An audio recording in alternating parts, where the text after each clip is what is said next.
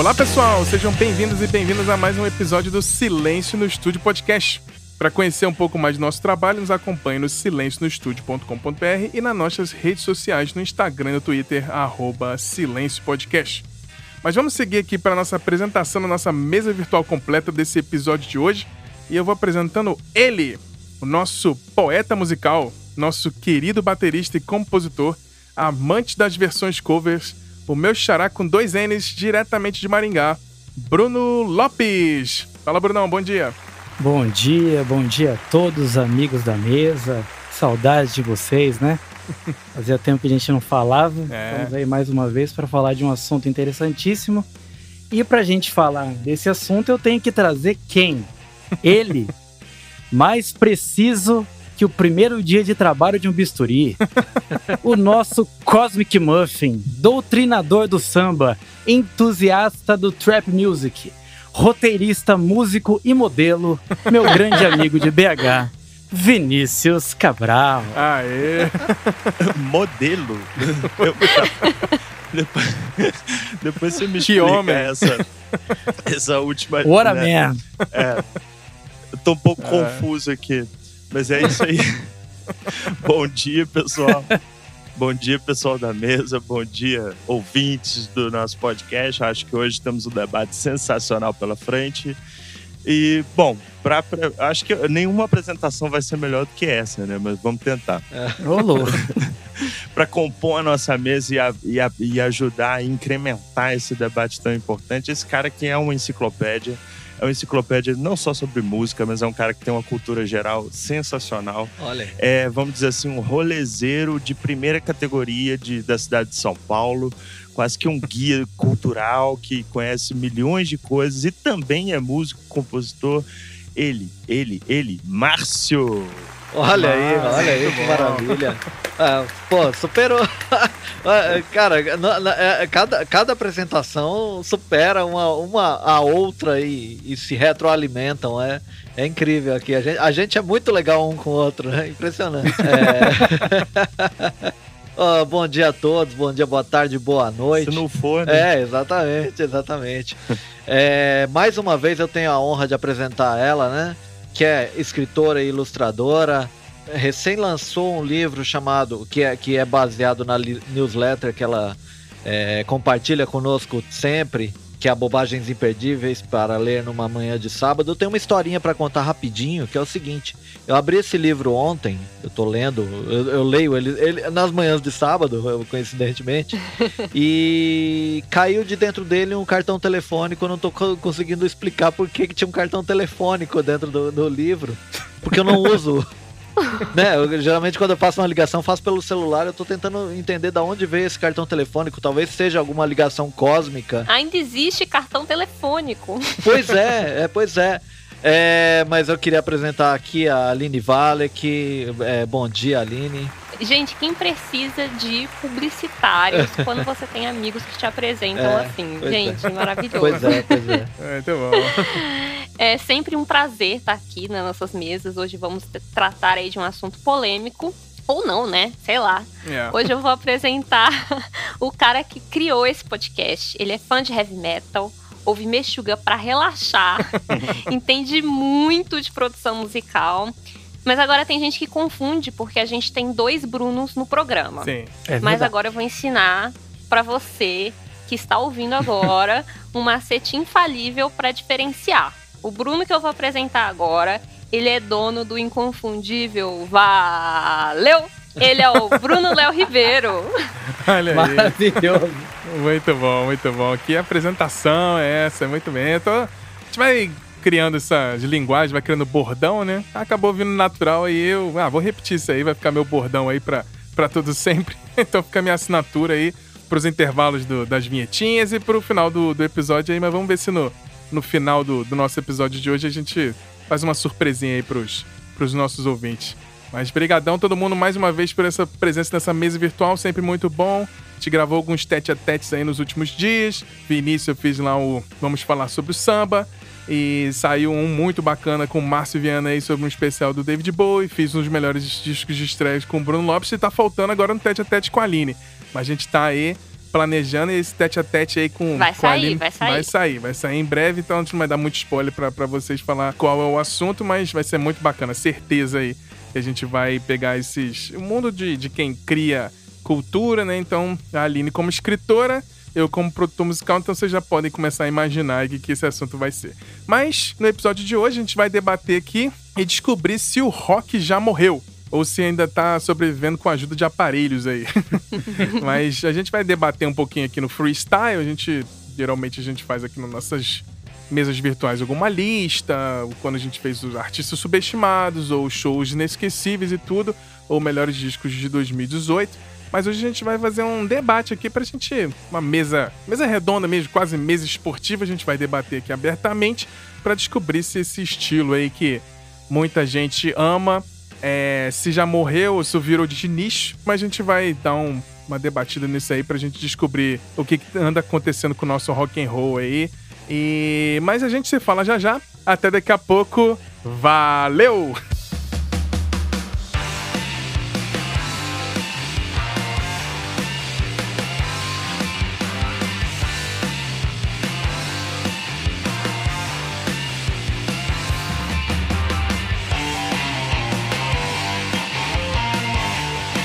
Então, para começar aqui nosso debate, eu queria. Eu sempre penso, né? A gente fica. Eu sou. O rock é, é, o meu estilo principal. É o estilo que eu aprendi a amar desde criança, que é o rock. Depois foi o heavy metal, foi ficando mais pesado, como a Aline falou. Eu gosto aí do, do Meixuga para relaxar, o Crisium para fazer hibernação e meditação. Mas o que eu, que, eu, que eu vejo, assim, pra gente começar nosso debate é que o, o rock and roll, ele ele veio do blues, né? A gente até, eu e o Vini, a gente falou sobre a, a formação ali do samba, aquela coisa do.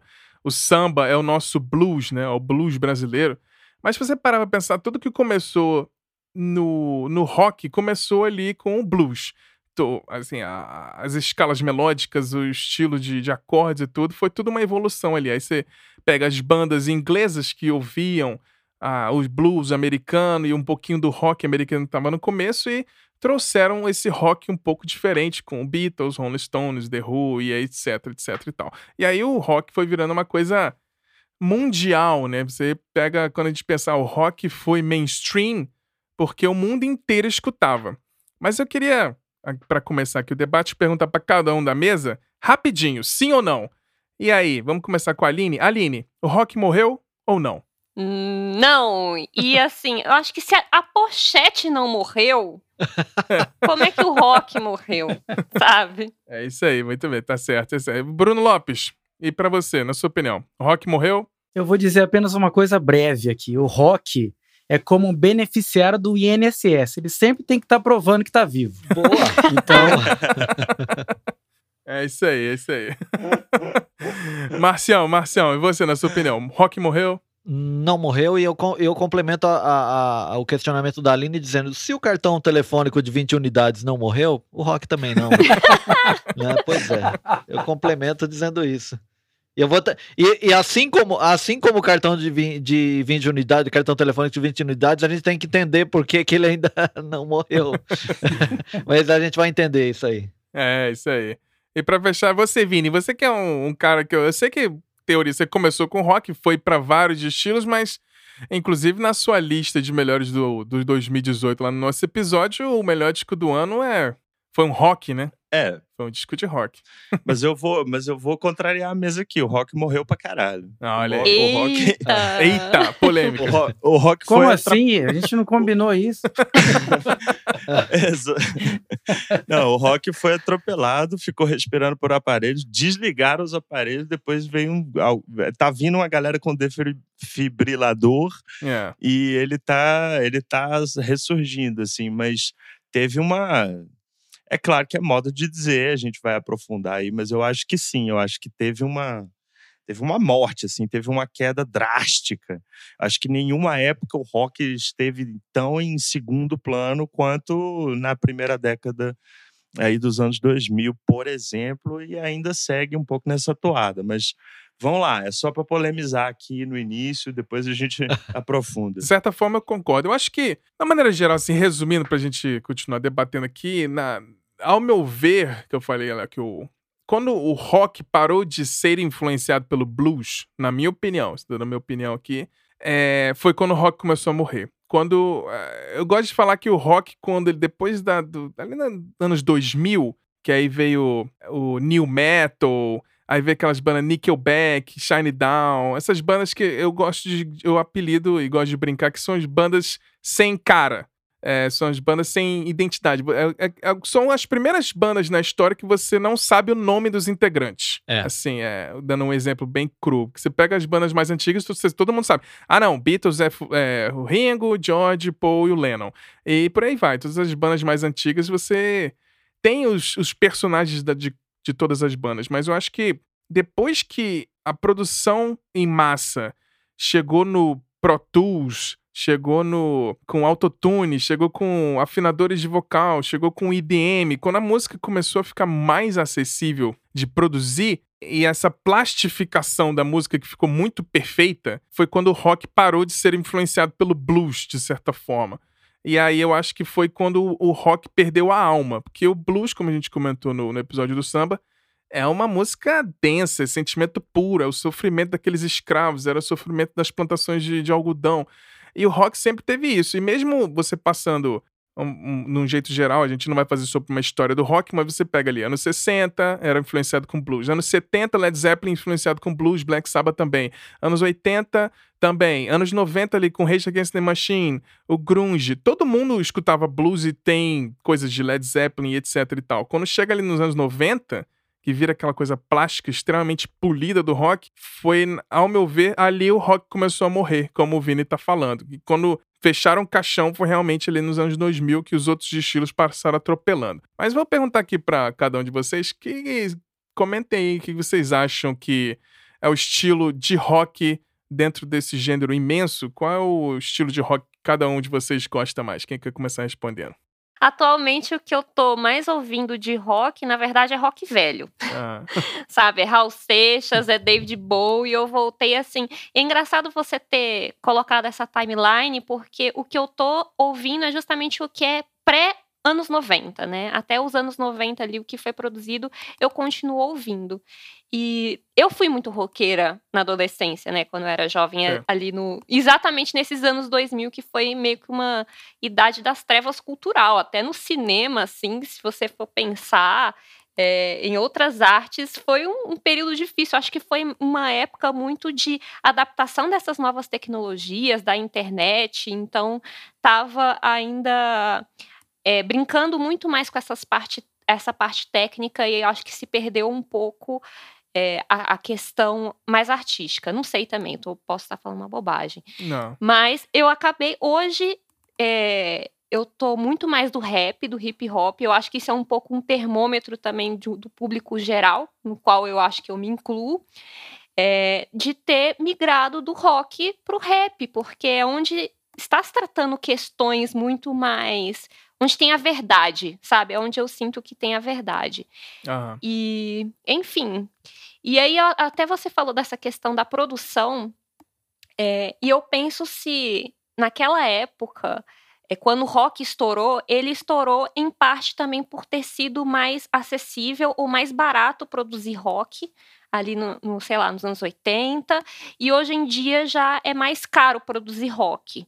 Eu queria saber também se isso é uma percepção que, que tem algum fundamento isso. Eu acho que não.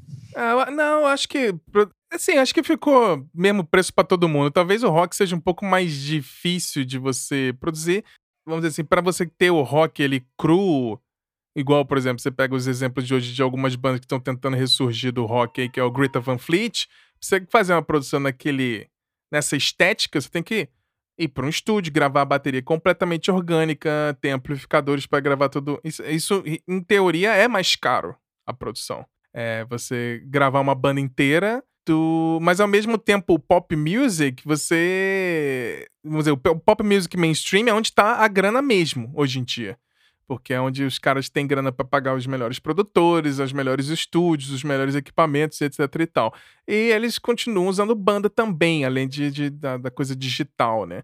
Que é uma tendência que tá rolando muito. Depois do pico, acho, tecnológico, acho que as pessoas estão começando a voltar a muitos produtores de EDM, etc., ou até do rap, trap, etc., eles estão comprando sintetizadores analógicos dos anos 80, dos anos 90 e usando aquelas, equipamentos, né, é, orgânicos, né? Então, eu acho que talvez o valor da, da produção não, não, influencia muito, não. Mas eu acho que o que você comentou uhum. é, sobre o, quem tá falando a verdade hoje em dia, eu acho que isso aí é muito preciso. É exatamente isso que tá acontecendo, ao meu ver, que eu acho que tá faltando no rock é essa verdade aí. Bom, eu, eu é, respondendo aqui a, a, a pergunta, eu tenho ouvido coisas mais é, de artistas é, mais veteranos, mas assim, os lançamentos deles.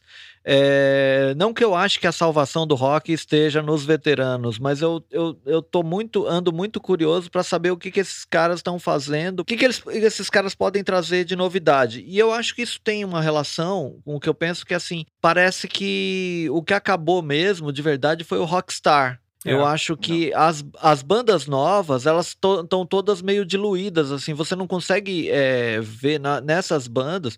Cara, se pegar o, a, a banda que vocês citaram, do, o Greta Van Fleet, eu, não, eu, se eu, se eu ver um deles na rua, eu não vou saber que esse cara é, é de uma banda de rock, é, né?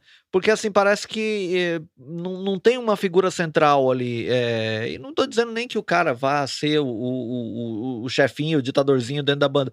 Não, simplesmente o cara que se destaca, que toma a frente nas entrevistas e tal. Eu acho que isso parece que parece que morreu um pouco de, do, do, do, do cara que é o líder da banda mesmo dá uma, uma, falsa impressão de coisa democrática, todo mundo fala pela banda, mas também é, ganha uma, uma certa é, falta de identidade, assim, não sei. Não sei se eu tô, se eu tô viajando. Não, não, acho que não. Acho que não. Acho que não, porque inclusive você pega grandes duplas né, de compositores do rock na história, né? É. Você tem Lennon McCartney, você tem Rich Sambora e Bon Jovi e por aí vai, né? Você tem sempre uma ou duas figuras ali de cada banda que puxava. A própria Joan Jett se destacou Sim. e depois foi para sua carreira própria solo e puxando rock and roll. Eu acho que acho que o ponto que a Aline falou é realmente é o que me é. bate mais assim, tipo, quem que tá falando a verdade hoje em dia, né? Yeah. É. Aí é que tá. Eu acho que o, que o, que o Rockstar também não morreu e, e isso pode ser uma coisa importante para nosso debate aqui.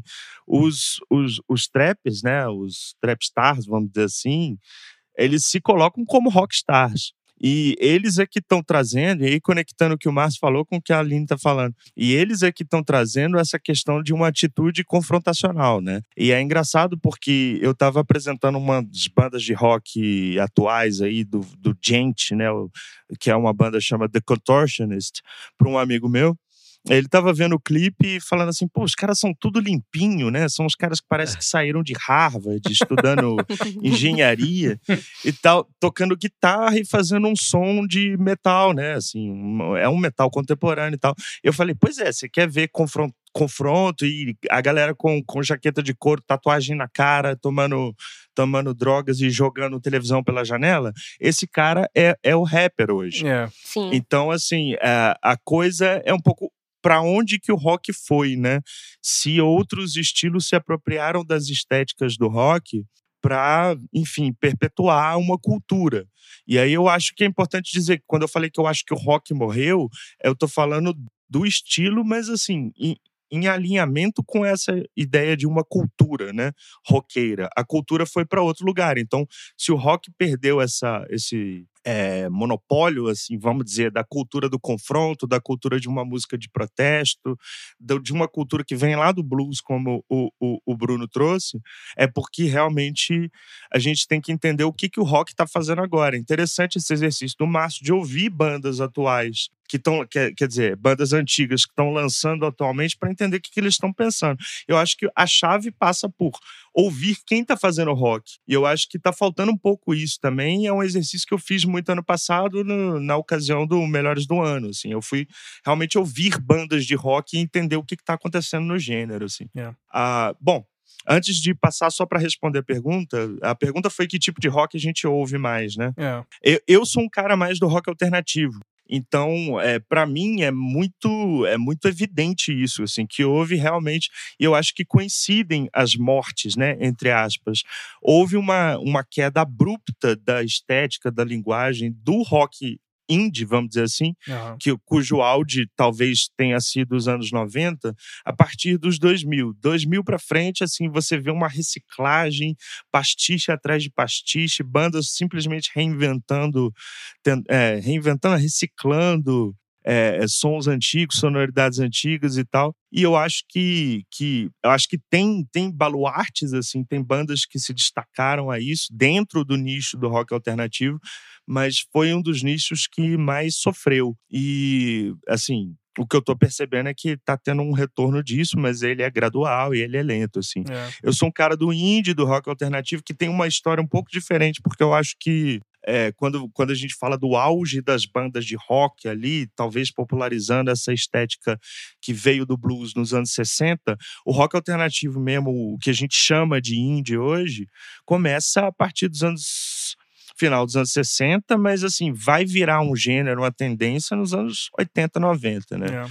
Então é um fenômeno mais recente e que foi encurtado por toda essa contemporaneidade aí maluca, líquida ou, ou vaporosa. Vamos... É. Isso aí é outro debate. É. Mas enfim, só para dar essa contribuição. É, muito bom. E você, Brunão? Qual o estilo de rock assim, Nossa, que você... gente, eu tô. eu tô. Assim, é legal demais ouvir o que vocês têm para falar aí, porque eu acho que. Eu não sei, posso estar errado, mas desde que a gente começou a escutar rock, estilo de música, a impressão que dá é que ele sempre está sobrevivendo, entendeu? Não é uma coisa que tem uma vida tranquila e líquida. O rock ele está sempre sobrevivendo e está sempre esperando que alguém venha salvá-lo de alguma coisa. É aquela coisa, aquele estilo que praticamente já nasceu morto, né? Yeah. É. E pesquisando aqui, pelo menos no Brasil, o rock nunca foi sucesso, nunca teve nas paradas de sucesso comparado com os outros estilos.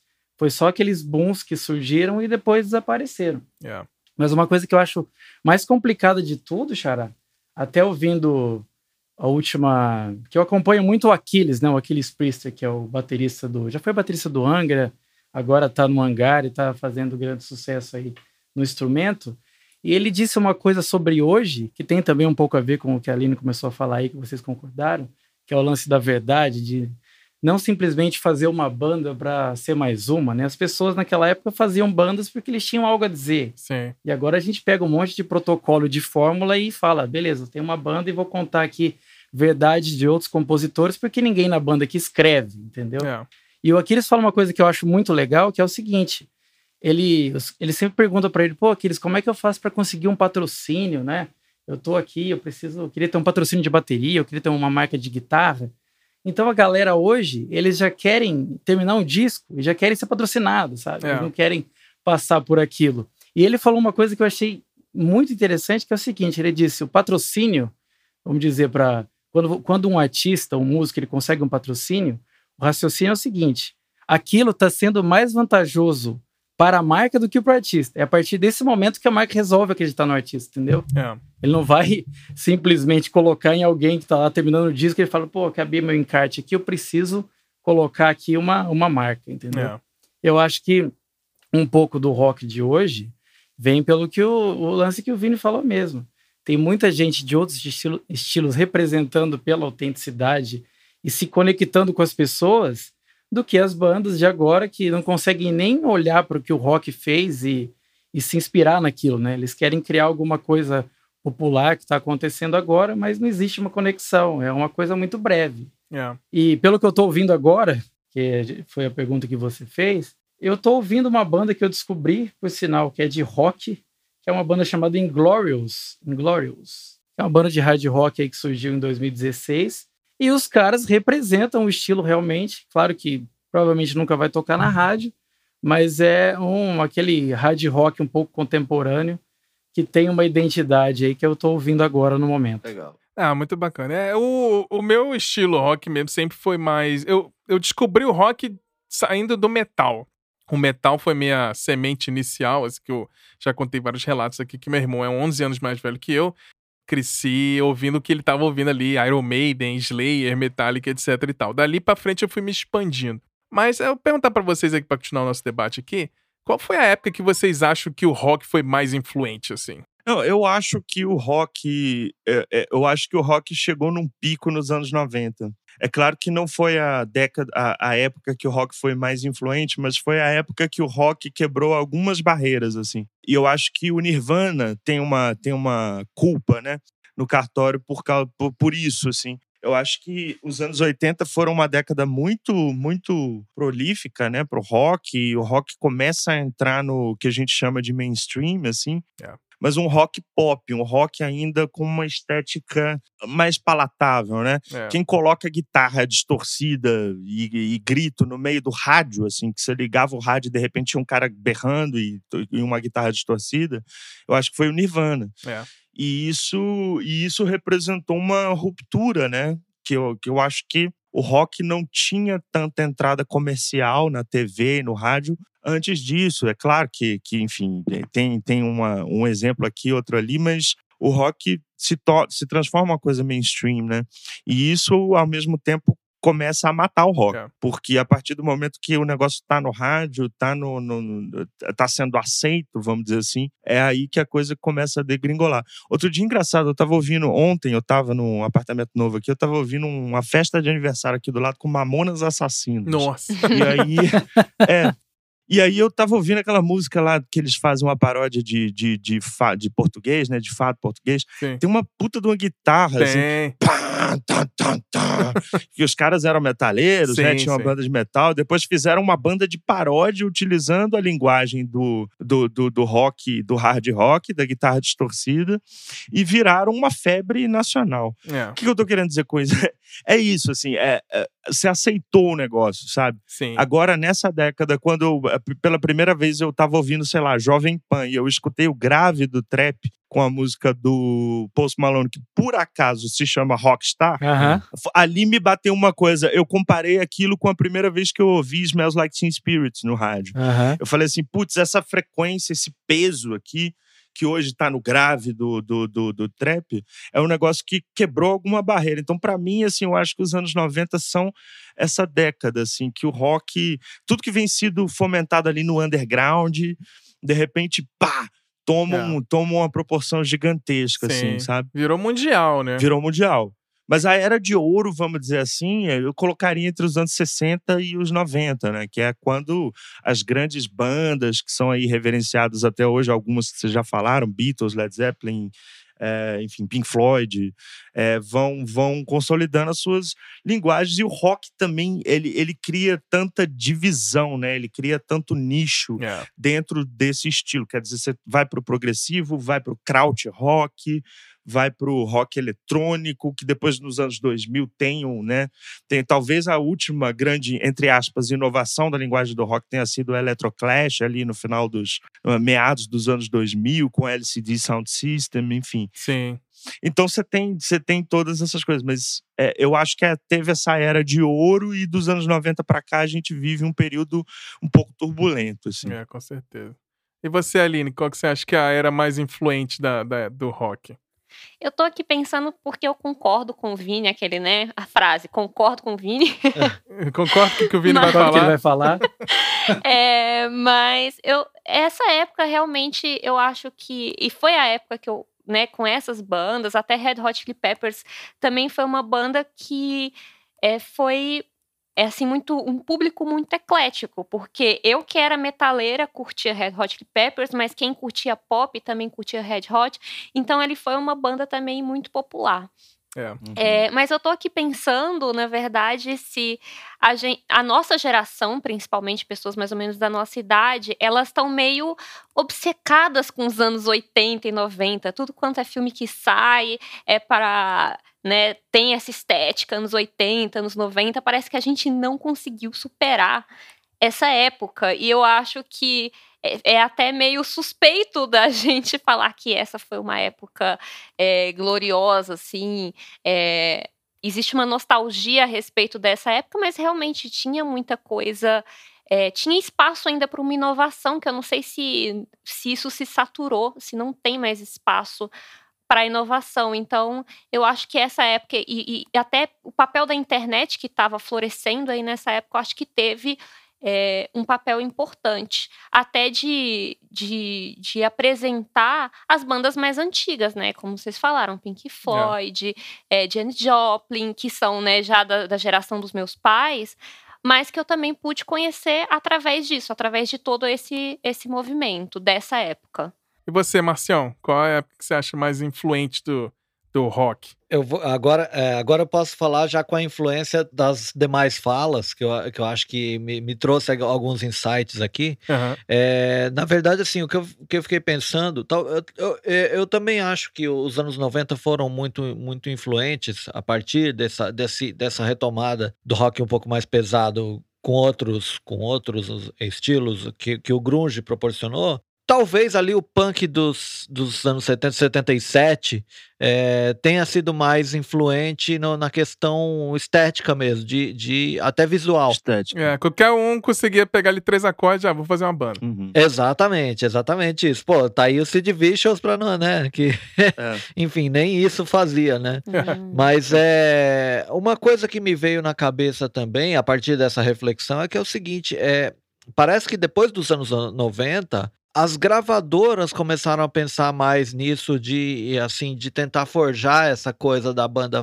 é, não que não que não fizesse isso antes mas é, é, é, parece que ela, ela investiu mais nessas ondas né? Quando saiu quando apareceu Nirvana apareceu a reboque umas 50 bandas tentando emular o, o Nirvana de uma maneira um pouquinho mais pop. Aí se você pegar por exemplo acho que era Puddle of Mood o nome da banda, que era uma, uma banda sim, até, até sim. Meio, meio bobinha assim, mas que tinha aquela, aquela guitarra pesada e tal.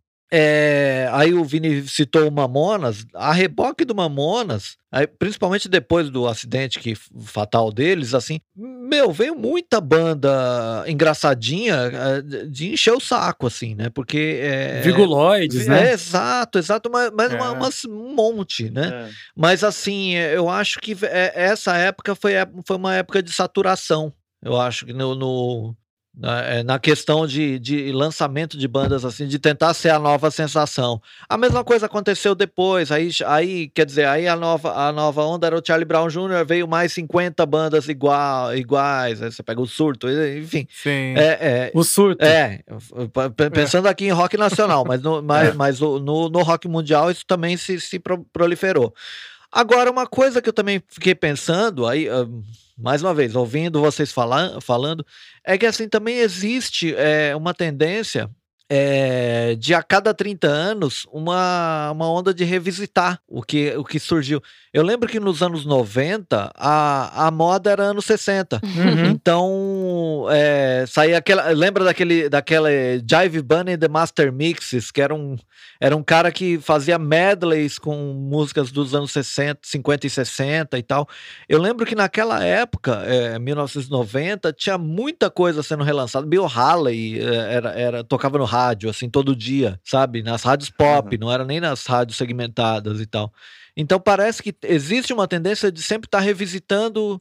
Tanto é que, pô, você tem até novela sobre os anos 90 agora. É. Sim. Já é meio assustador pensar que quem nasceu em 1990 tá beirando os 30, né? É, mas, é, mas é isso. Eu, eu percebo essa tendência de a cada é, 30 anos se repete os, os 30 anteriores.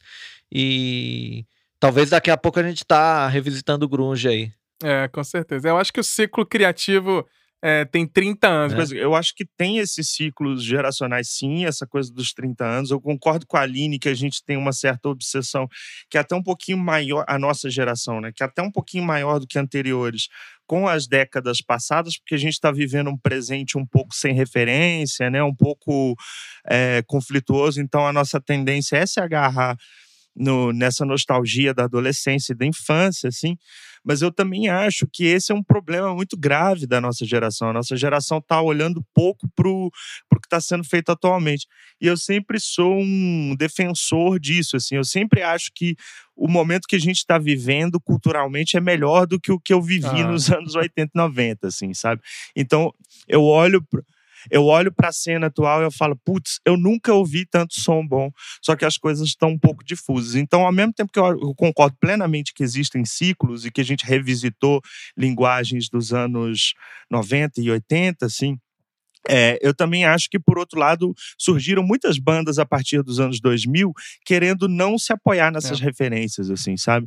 E trabalhando com, com um espectro muito maior de sonoridades. É, eu posso citar mais para frente, mas assim, tem algumas bandas que eu, que, eu, que, eu, que eu gosto muito que falaram assim, pô, por que, que a gente vai reciclar os anos 80 se a gente tem 70, 60, é. 40, 50 e a gente tem tudo isso acessível. Pela primeira vez na história, a gente tem toda a história fonográfica à, à, é. à distância de um clique, né? Então, eu acho que eu queria depois também aprofundar um pouco nesse debate, é, assim, do, do atual, para a gente sim, entender sim, as sim. coisas hoje. É isso aí. Mas você, Bruno, qual é a época do, do rock que você acha que foi mais influente, assim? Não, então, é, antes de falar um pouco disso, é, tem que concordar aí, porque por mais que o Vini tenha, tenha falado que ele gosta de acreditar que na nossa época a gente tem coisas que valem a pena ser ouvidas, e até pela, pelo repertório que a gente tem de acesso ao que foi feito, eu ainda sinto que, pelo menos a nossa geração, a impressão é que a gente sempre tem saudade de alguma coisa, né? É. A nossa época sempre foi melhor e, e eu espero, né, até o lance do que o Márcio falou, que de 30 em 30 anos a gente se renove, mas eu sinceramente não consigo ver o pessoal daqui a 30 anos revisitando o ano 2000, sabe? A impressão que dá é que os caras vão voltar lá para 70, voltar para 80 e vai ter esse, essa lacuna musical aí, porque as pessoas ali acho que estavam tentando se encontrar. Uhum. E, e, a época que eu, né? Eu, eu, não sei, é uma coisa que, que pra gente é muito latente, né? Pode ver o lance do, dos seriados, né? O Stranger Things, a gente não pode ver nada dos anos 80 que a gente para e fala, meu Deus, é. parece que se fizerem um seriado sobre a gente hoje, vão pegar assim uns personagens que não vão, não, não vão se falar, vai ser uma casa de gente conectada assistindo uma série ou é, mexendo no celular, porque não vai ter diálogo. É. Hoje, se você for fazer um, uma história sobre hoje, seria muito complicado. Por isso que a gente se revisita. Nossa, as pessoas conversavam, é. as pessoas saíam, as pessoas ouviam música. Eu acho que por, eu acho que a gente tem essa sensação de, de parecer que agora não se produz nada, porque você veria uma série sobre hoje, sei lá, vamos, vamos assistir um pessoal gravando um podcast sobre coisas do ano, sei lá quando. Enfim, não, joga, não jogando contra a gente, né? A gente tá sim, querendo. Sim. A, gente, a gente vê uma outra época, né? É, né? É, mas falando. Exatamente. É. Mas falando desse lance do que eu vi, entra um pouco daquele episódio de como a gente consome música, como a gente consumiu música, né? Eu acho que quem viveu na nossa época ali, entre, sei lá, final dos anos 80 e começo dos anos 90, e depois chegando nos anos 2000, é todo mundo que pegou aquele, aquele VHS com um monte de clipe, a partir daquilo ali você começou a criar uma identidade. Você queria saber quem eram aqueles caras. Então eu lembro que nesse VHS tinha lá Iron Maiden, tinha Ramones, tinha um monte de coisas. Você queria saber quem eram aqueles caras, como é que o, o, o Exo Rose se vestia. Eu acho que eh, nessa época a gente tinha, queria saber mais sobre, sobre o que estava acontecendo, é. entendeu? Agora, hoje, eu não sei. Eu, o Vini falou da Jovem Pan. Eu coloquei na Jovem Pan esses dias que eu estava sem o pendrive no carro. E o meu carro ele não tem a possibilidade de você sincronizar o Spotify, então eu tenho que colocar o pendrive. Já tô me sentindo antigo. Quem coloca pendrive no carro é. para ouvir, né? Os que, que, loucura você pensar isso, é. né? É antigo você colocar o pendrive no carro para você ouvir alguma é, coisa. Daqui a 30 anos, assim, você lembra dos pendrives? Nossa, coisa dos antigos. O, o, pendrive é o disquete da nossa época. É, tipo é mas aí eu tava lá na, na Jovem Pan e tal, e os caras estavam... Eu, eu, não consigo me conectar com, com as músicas, sinceramente. É, é, é umas coisas muito iguais, né? Você está ouvindo umas coisas muito iguais. E não tem rock, realmente não tem rock. Até na, nas premiações, o pessoal até esquece que existe o rock and roll, aí vai lá e premia o Foo Fighters. Ou sei lá, vai lá e. Não que o Foo Fighters não faça rock, né? Sim. Mas aí tem uma outra discussão, Chara, antes de você passar o, você passar o, o tema, é que até o Vini falou. O problema, o grande, o grande problema do rock é que a gente tem muito subgênero. Sim. E além do subgênero, parece que é um absurdo o rock ser estourar. Qualquer pessoa que chega perto do rock, ah, não, o fã não gosta. Eu não quero ouvir uma banda que toque na rádio, entendeu? Eu quero só, só eu e mais duas pessoas que conhecem essa banda. Sim. Eu acho que o rock tem muito tem. disso. E os outros estilos não se importam com isso, se estoura ou não. Agora você sabe que tem aqueles roqueiros true, é. que se uma banda que tem guitarra e pedal duplo coloca lá uma harpa, um teclado, os caras param de é, ouvir a banda. Tem né? isso também. É. Então tem um pouco disso tem, do rock tem, também. O, o, quem, é, quem escuta, quem escuta também ajudou a matar. Verdade. Eu, mas verdade. seguindo assim para responder também, eu hum. na minha humilde opinião, os anos 70, no geral, para mim, é, são os anos mais influentes do rock. Vamos dizer assim.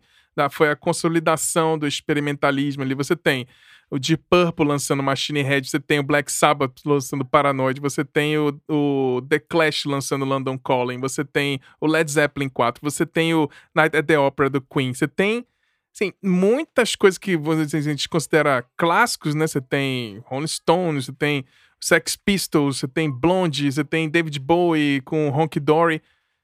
Na minha opinião, assim, questão de influência, o que influenciou o que viria mais pra frente eu acho que, vamos dizer assim, quando o rock virou mainstream lá com o, o a culpa lá um pouquinho mais do, do, do Nirvana, do Pearl Jam, da, do movimento grunge, e eu já vou passar para a próxima é, pergunta, eu acho que todos esses, eles são completamente, diretamente influenciados pelos anos 70. Eu acho que eles, essa galera dos anos 90, eles pularam um pouco os anos 80, que a estética dos anos 80, como você falou, Vini, era muito mais prolífica e muito mais pop acessível, né?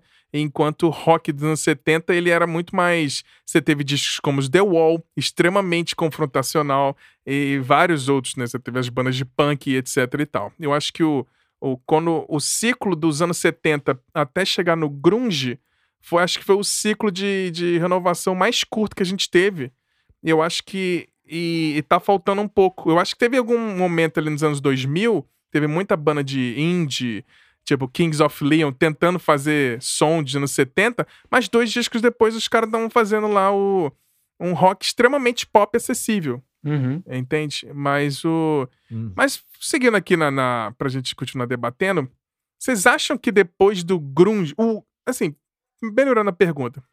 Vocês acham que o Grunge foi o último movimento do rock? Eu acho que, que assim, como movimento forte mesmo e duradouro, eu acho que foi, assim. Depois diluiu um pouco, é, é, surgiram outras bandas depois da... Depois de 94, vai, depois uhum. do, do, do, suicídio do Kurt Cobain, surgiram bandas mainstream muito fortes. O maior exemplo talvez seja o Oasis, mas meio perdido dentro do. Porque o Britpop existe como movimento, mas ele não é um movimento que eu, que eu acho tão marcante quanto o Grunge.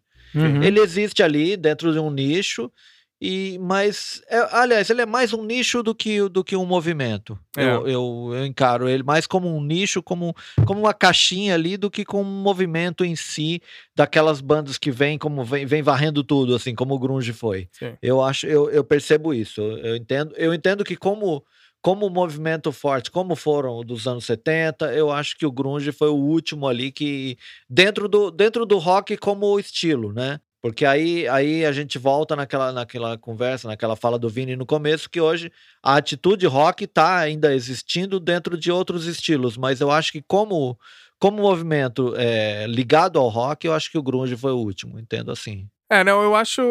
É, é, na minha opinião, assim, já, já jogando, perguntando, já jogando, eu acho que realmente, na minha opinião, eu acho que como um movimento massivo de tipo, o mundo inteiro consome, e você assim, lançou ali nos Estados Unidos o movimento grunge, você tinha. Ele era gigante na Europa, ele era gigante na América do Sul, ele era gigante na Ásia, era gigante nos Estados Unidos. Eu acho que nessa magnitude, eu acho que o grunge foi o último grande movimento é, vamos dizer assim, como o Bruno Lopes falou aí, que o, o, o, o, rock tem esses milhares de nichos, né? É. os próprios fãs ficam se afastando, né? Eu acho que o grunge foi o primeiro, vamos dizer assim, o último movimento agregador do rock. Sim. É. É, eu acho que todos os outros movimentos, eles são muito... É, até conversando assim, pegam os fanáticos por rock progressivo, né? Ah, os caras são intelectuais, aí você vai numa loja com com discos de progressivo. Se você quiser entrar ali na sessão de rock progressivo, você tem que responder umas perguntas lá. Se você não é. merecer ouvir, os caras nem te deixam olhar os discos. Sabe? Você não pode entrar aqui.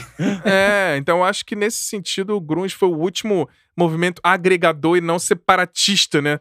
Dessa questão dos milhares de subnichos que tem no rock, hard rock e metal, né? É. Não, talvez tenha, talvez tenha sido o último, tem essa questão, acho que, que cultural, mas é, é, impossível medir qualquer coisa cultural hoje sem considerar é, a questão tecnológica que foi a internet, Sim. né? Então, yeah. É. hoje é muito difícil qualquer coisa ser muito massiva. Exatamente. Né? E, e o que é muito massivo é também muito pasteurizado, porque para quanto mais pessoas você fala, mais você tem que nivelar e fazer uma coisa meio homogênea.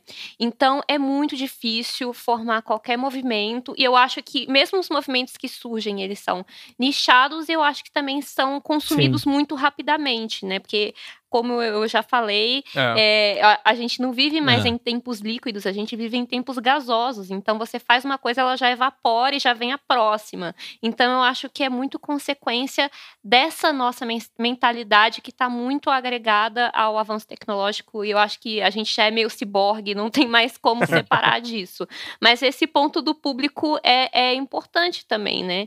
Porque até eu pensando na época que eu fui muito roqueira e muito metaleira, tudo bem que a adolescência e adolescente é meio babaca, mas quando quanto mais mainstream uma coisa ficava, menos, mais eu torcia o nariz. Então eu, eu gostava de Nirvana, mas quando começou a ficar mainstream demais, uhum. é, não, eu não gosto mais. Quanto mais underground, eu, eu tinha que buscar uma coisa assim que ninguém conhecia. Isso aqui é rock. E tipo, não, isso não é rock.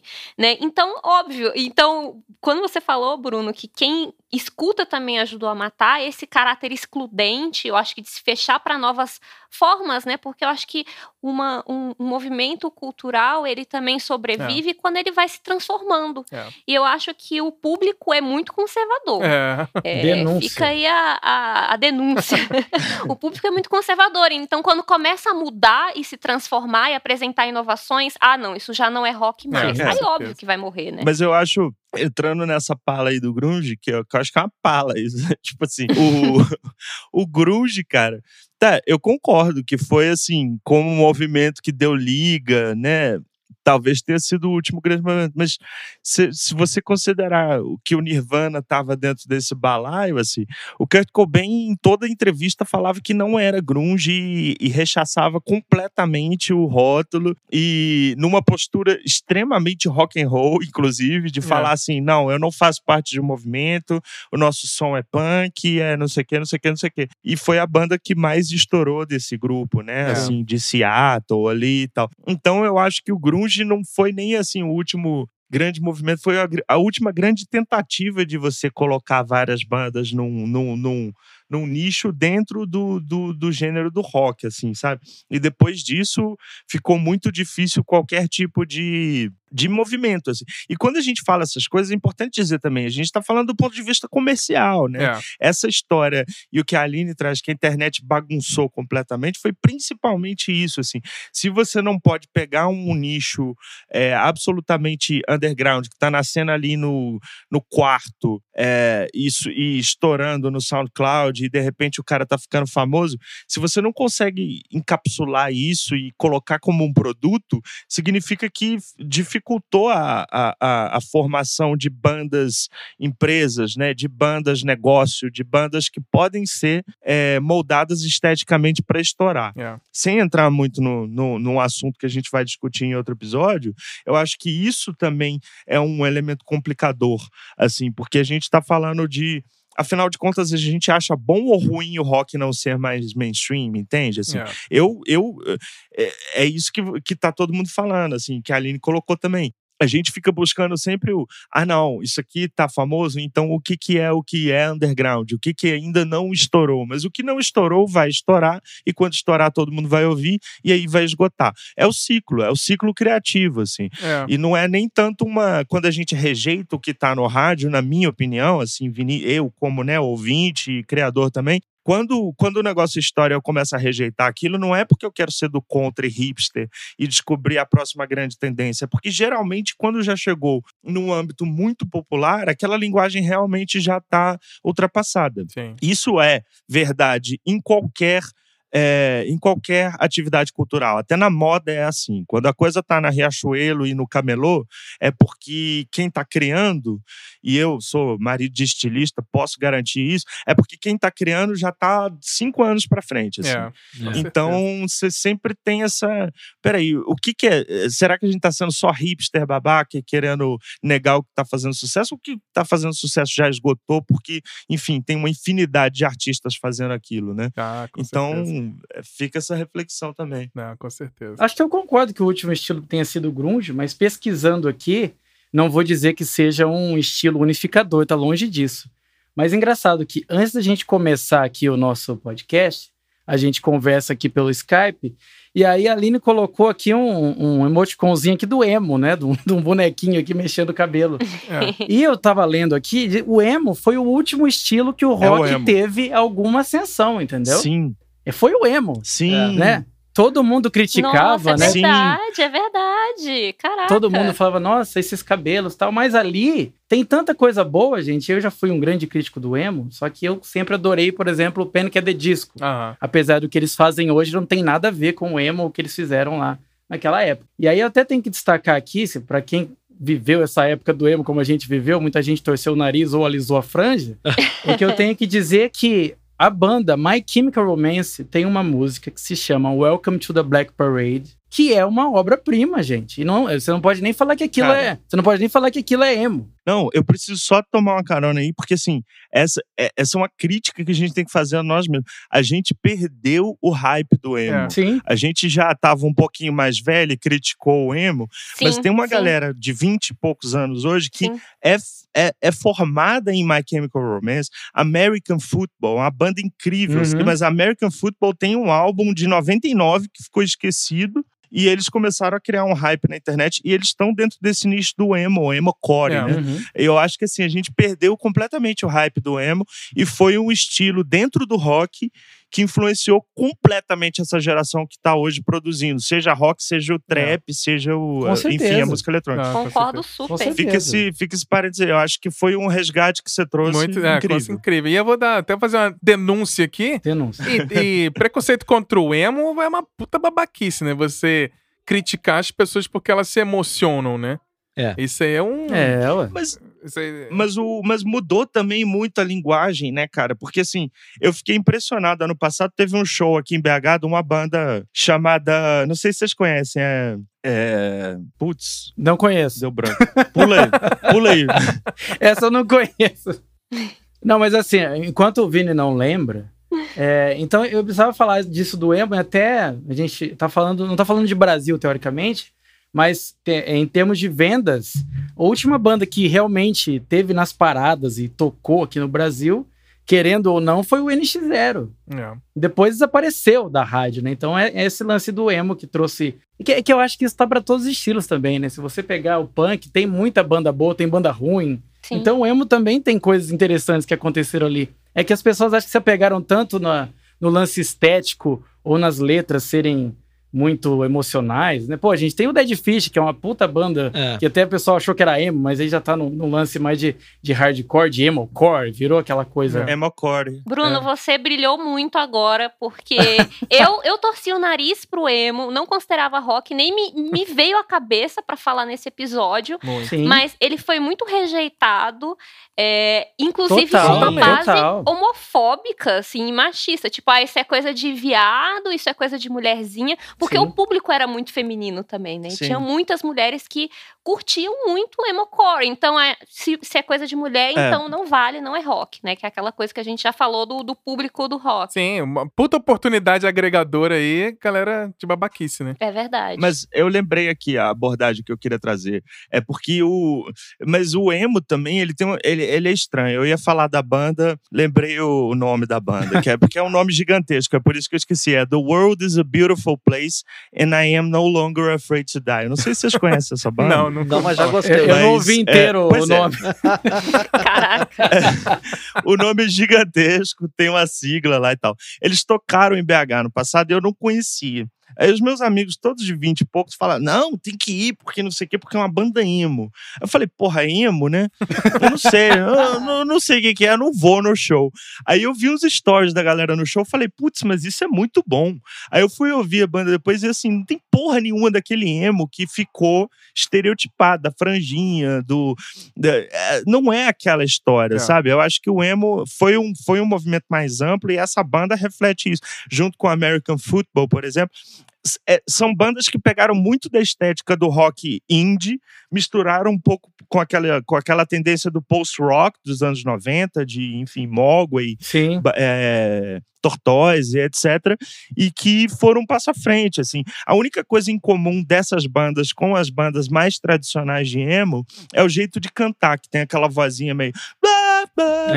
é. que né que, que sofre e tal mas que isso não era um problema né eu acho que essa essa esse ressurgimento assim de músicas mais emotivas é só um é uma coisa que já estava no indie na verdade é por isso que eu estou associando com o rock alternativo dos anos 90 quem ouviu Belly Sebastian é. nos anos 90 assim depois para ouvir uma banda como essa que eu não vou repetir o nome porque é meio podcast para falar o nome é. é. não é meio podcast falar o nome da banda essa é... banda é maior que a discografia do Ramones o nome da banda não é maior. Você demora mais tempo para falar pois do é. que um álbum do Ramones. Mas é isso.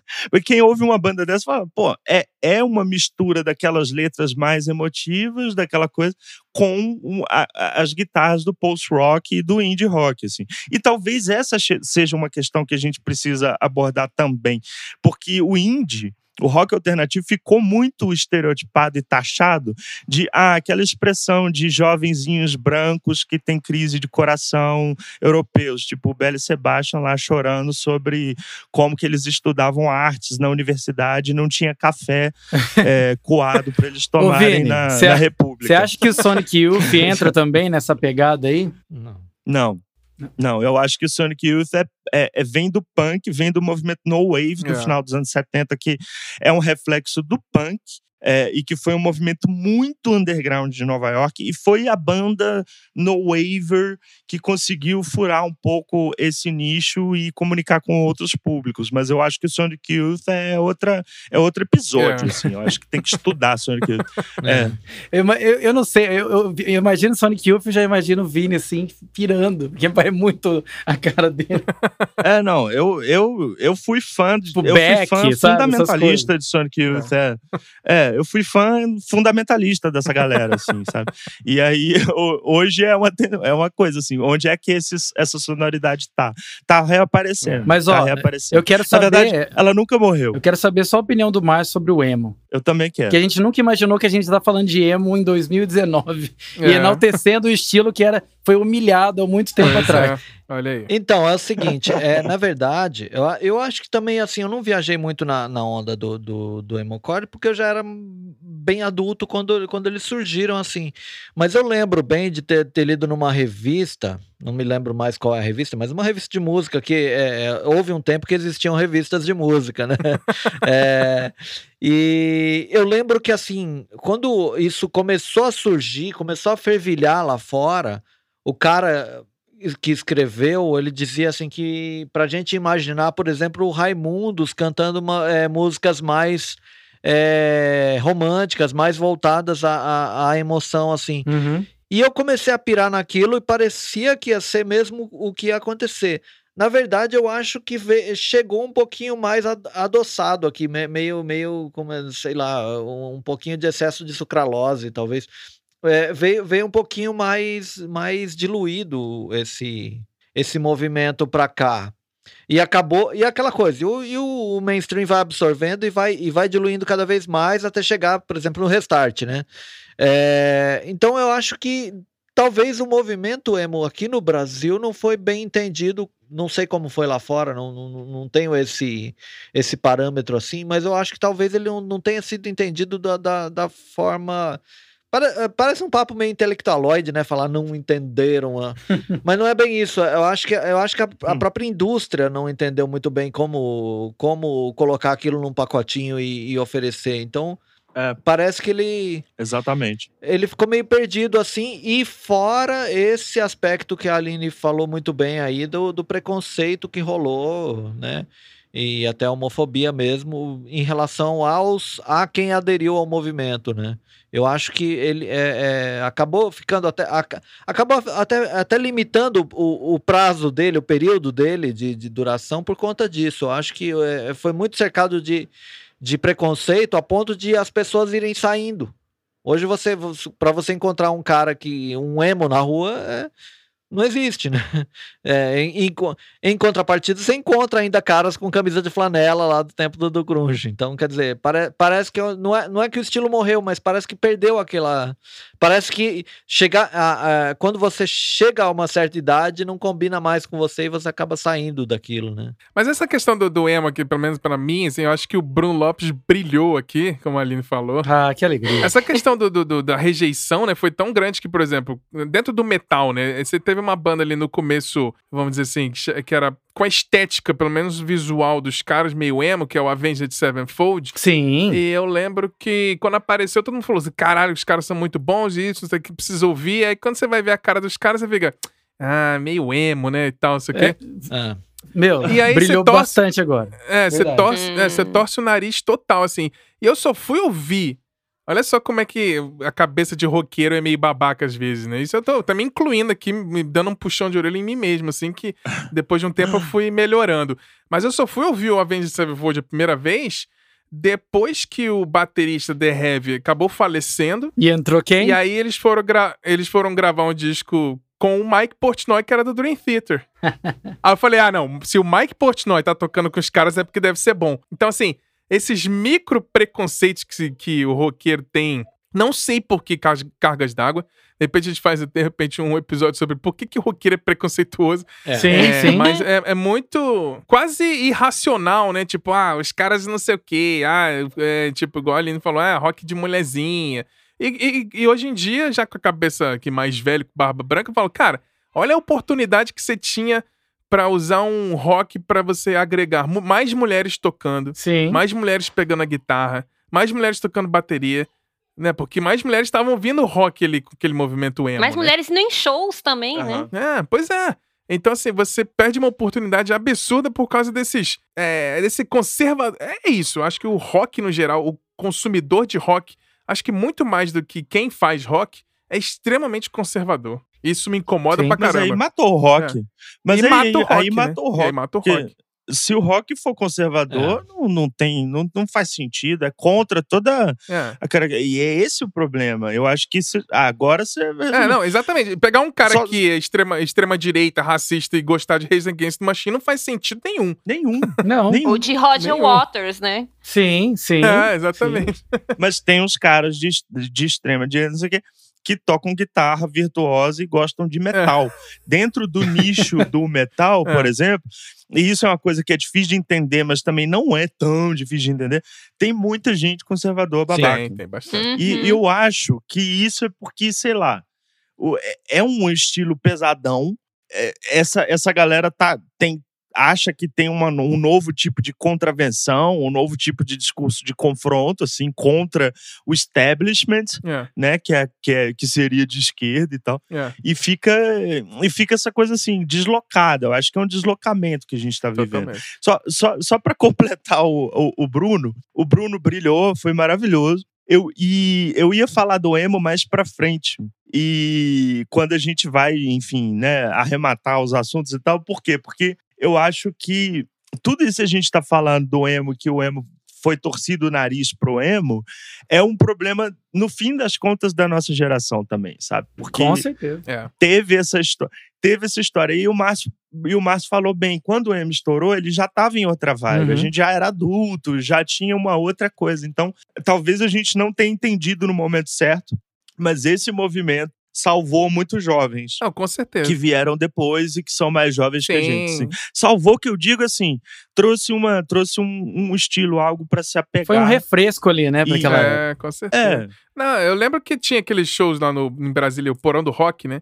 E aí, tipo, ah, todo mundo criticando. Eu lembro que, assim, criticando o CPM 22. Mas eu lembro exatamente de um, de um momento lá com, com aquela galerinha, galerinha mais nova. E eu fui assistir o show do CPM 22, que eu nunca tinha visto o show deles. Eu falei, ah, vou, vou assistir o show dos caras, que eu acho que musicalmente talvez não me emocione muito, mas eu, eu sei que são ótimos músicos, os caras têm uma história bem legal, e eu fui assistir, né? E aí você vê aquela geração de molecada, assim, eu já me sentindo tiozão total. Sim. E aí vendo aquela geração da molecada, e aí me veio essa reflexão, tipo, cara, é muito do caralho você ter um, um CPM 22 para uns jovens, de repente, não tinha nenhuma identidade com nenhum estilo musical, e ele, tipo, entrar no rock por causa do CPM 22. O que eu fico brincando nos episódios que eu às vezes tenho preguiça de Guns N' Roses é porque quando o Guns N' Roses apareceu mesmo assim, eu já tava em outra onda. Então para mim o Guns N' Roses era tipo farofa, tipo leve demais e tal. Mas eu tenho plena certeza Pelo que... amor de Deus. que a, a, a, importância que o Guns N' Roses teve de trazer mais gente pro heavy metal foi incrível. Sim. E, sim, bandas que foram ignoradas, tipo CPM 22 e essas próprias emo, é, bandas emos, trouxeram muita gente pro rock, né? É, nessa época que você tá falando do Porão do Rock do CPM 22, a gente tava junto Sim. em Brasília. Eu lembro de um episódio que é que eu acho que eles iam tocar ou estavam tocando. A gente tava junto, inclusive. É. Tinha um, um, amigo nosso na época. Sim. Eu acho que fui eu, inclusive, não foi nem você que xingou. Falou: ah, CPM 22 é uma merda. Ele falou assim: que isso? Ele falou, que isso? E começou a cantar as músicas, todo empolgado. Assim, um cara que era pouco mais novo é. do que a gente, mas que já foi mais impactado por aquele som. Sim. Uh, isso é, esse é o exemplo, mora, assim, né? De como que a gente perdeu um pouco o bonde do emo. Assim. Total. O problema é nosso, né? Porque é. É, tinha muita coisa boa ali que, que depois foi, foi realmente é, estourando. É, com assim. certeza. Assim. Olha o plot twist. Acho que o rock não morreu, quem matou foi a gente, né? A nossa geração. Os millennials desgraçados. Eu, acho que, to, eu acho que todo mundo Os tem, todo mundo é culpado, sim, cara. Todo é. mundo tem que ser investigado e preso aí. Não, com certeza. As gravadoras certeza. também, sim, enfim, sim, né? Sim. sim a mídia, a mídia musical, um monte, tem um monte de atores aí que, que, que deram tiros aí, né? Quem deu tiro de misericórdia, é. não sei. É, mas falando aí, provocando para fechar mais ou menos o debate, é, essa questão que o Bruno Lopes comentou sobre as premiações lá, né? E sobre esses milhares de subgêneros do rock que eu acho que atrapalham muito mais do que ajudam, né?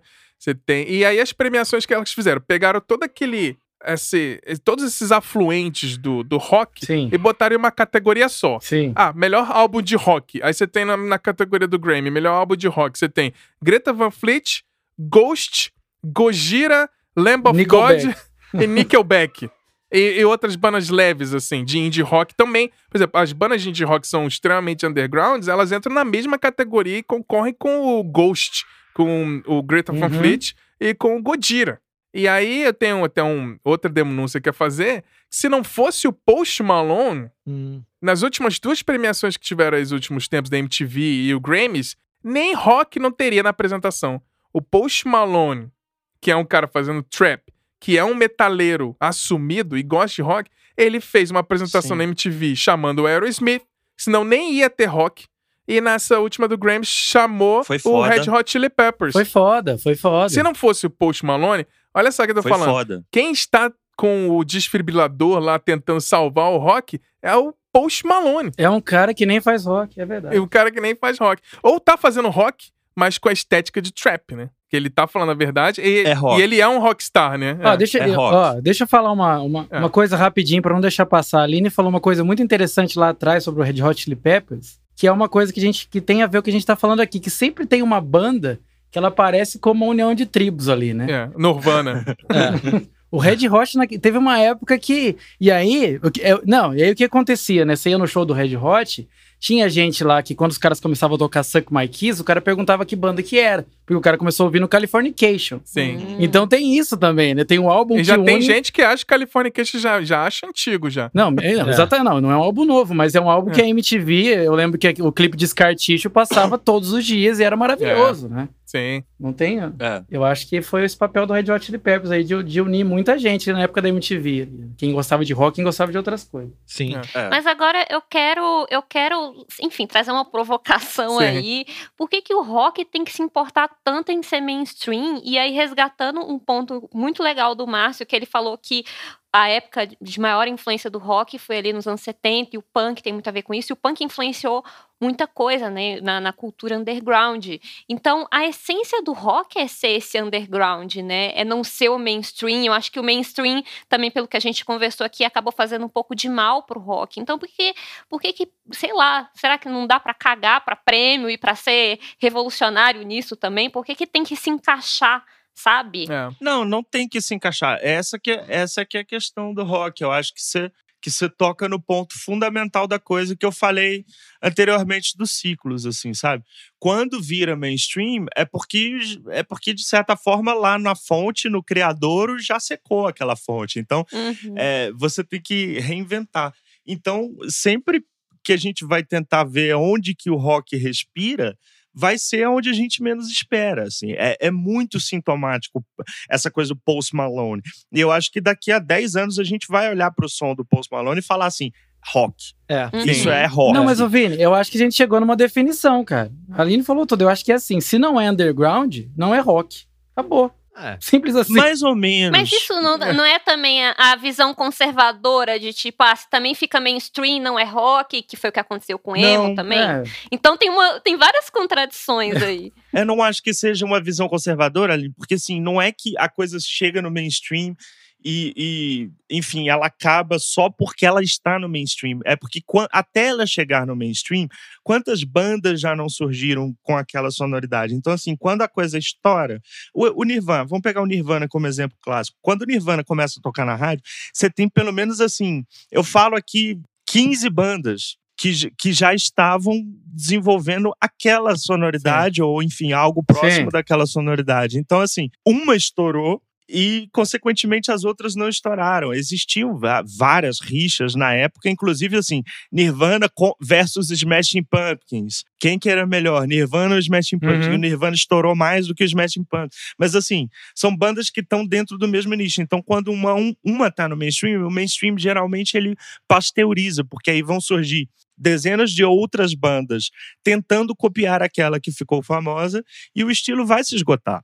Não é uma questão de, ah, estourou, então eu vou parar de ouvir porque estourou. É estourou e eu vou parar de ouvir porque aquela sonoridade que começou a ser tão reproduzida que perdeu o sentido. É. Hum. É. Então, assim, pelo menos, é, pelo menos essa é a minha visão, assim, sabe? É, eu acho que muito nesse sentido, quando vira mainstream, aí o que acontece? Aí o, a indústria cai em cima, né? É. E aí você tem as réplicas, né? Você tem as réplicas. Isso tá acontecendo agora com trap, exato, é, réplica. As réplicas. Aí você teve, ah, o que que funciona do grunge aqui que tá vendendo? Ah, vamos criar aqui o Creed, o, sei lá, outra banda assim, assim, assado. E todo mundo. Aí viraram aquelas bandas Bush. que eu falei. É, Bush. Sim, as bandas sem, sem face que eu falei. Uhum. Aí vira tipo, ah, vamos fazer a formulinha que é o que tá vendendo. E aí isso aí que vai matando. Mas, ô Xará, mas é bom isso, né, cara? Não, isso é bom, mas é ruim, é. eu acho. É. Não, mas, não, mas eu vejo assim, Vini. Sabe por que, que eu acho que é bom? Dando exemplo de banda, por exemplo. Às vezes é, é importante sair uma banda ruim de um estilo que é bom. Olha isso, é meio filosófico. É, é importante sair uma banda ruim de estilo que é bom. Uhum. Porque, as, porque, por exemplo, dá o exemplo do, do, do, do Creed, que ele falou.